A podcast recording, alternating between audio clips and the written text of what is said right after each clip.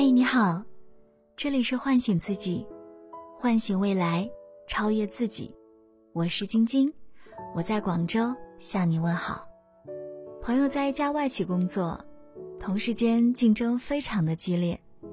他入职三年内，见证了无数员工来来去去，而部门内最后只剩他一个三十岁以下的年轻人。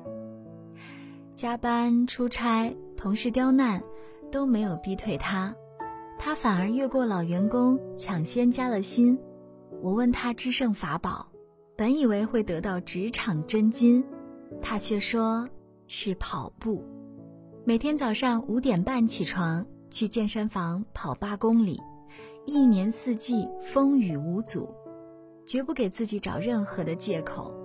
他说：“不要小瞧这八公里，这三年跑鞋跑坏了两双，失去了睡懒觉的时间，但身体素质越来越好，没有因为生病请假过一次，精神状态一直很棒，耐力也逐渐的提高，抗压力也越来越强。”更重要的是，每天早晨挤地铁的那四十分钟，看见身边睡眼惺忪的同龄人，一副丧极了的神情，就觉得自己赢了，赢在了起跑线上。推开了公司的大门，看见一脸疲惫、日渐发福的中年人，就觉得自己赢的不是年轻，赢的是坚持。他说：“当我自律，人生无敌。”高尔基说过这样一句话：“哪怕对自己的一点小小的克制，也会使人变得强而有力。”我对此深有感触。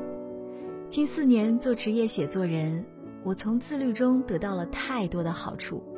早上六点半起床，晚上九点半上床的作息，给了我健康的身体和足够的精神。每日运动让我减掉三十斤的体重，守住了二十岁的腰围。严格的时间管理给了我月写六万字、年读一百五十本书、看一百部电影的成长。我的人生发生了真真切切的改变，肌肉和骨骼变得强壮，一份时间有了两份的价值，耐力得到了锻炼，自信心也逐渐的提升。当我越自律，便会越能感受到内心的强大，便更想去深挖自己的潜力。这份约束让生活走入一个良性循环。我踏过的是不曾虚度的昨天，我去向的永远是比今天更好的远方。我们羡慕那些能够做出杰出成就的人，但你是否知道，他们并非个个天赋异禀，他们在才华之上更相信自律的力量。当今年轻企业家马克扎克伯格。每年年初都会制定个人的挑战计划，并且全年坚持。他曾在清华大学做过半个小时的中文演讲，不是因为与生俱来的语言天赋，而是因为相信坚持的力量，并肯付出努力。我所佩服的作家严歌苓，每年都会有一本高质量的小说出版，或者被搬上银幕。他在一次采访中说到写作的秘密：聪明人用的都是笨办法。他靠铁一般的意志力，在三十余年间，每天于书桌前写作六至七个小时。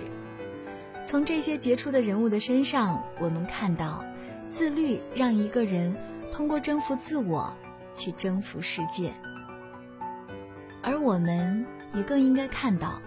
自律给普通人提供的逆袭的机会，自律让一个人通过意志力不断的修正自我的瑕疵，在日积月累的坚持中，逐渐变得强大而有力。这是一个人在命运多种不公平的因素面前，能够主动选择拥有的唯一公平的后天竞争力。你一定有过类似的体会。一个早起运动读书的周末，虽然给你即刻的挣扎，但在一天结束时想起，内心是充实的；而一个躺在床上煲剧的周末，虽然当下是快乐的，但睡前想起，内心是愧疚的。我们也可以这样看待一生：那些以自律为信仰的人，终将笑看昨天；而被肆意挥霍的人生，只能让人在生命终点线上悔恨当初。二十到三十岁这十年间，我看到身边的朋友的生活方式逐渐出现两极分化：一类活在当下，热忱追逐即刻的享受；一类面向未来，在诱惑前自律节制。也许有人会说，人生在世数十载，为什么我们不选择容易一点的生活方式，而要如此苛刻的对待自己呢？因为这十年让我看到，不自律终会向生活妥协，而自律的人都在用行动表达：当我自律，人生无敌。这里是唤醒自己，唤醒未来，超越自己。如果你有故事想要倾诉，我的微信是 DJ 九八九八五二零幺三幺四。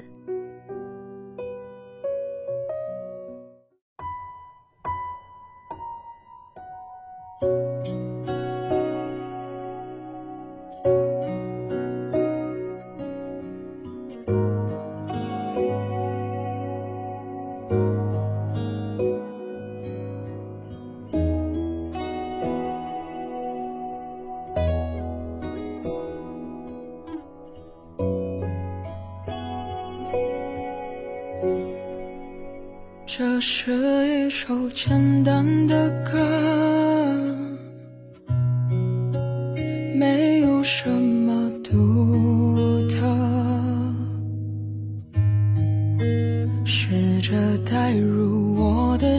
是他，那么幼稚，像个顽皮的孩子。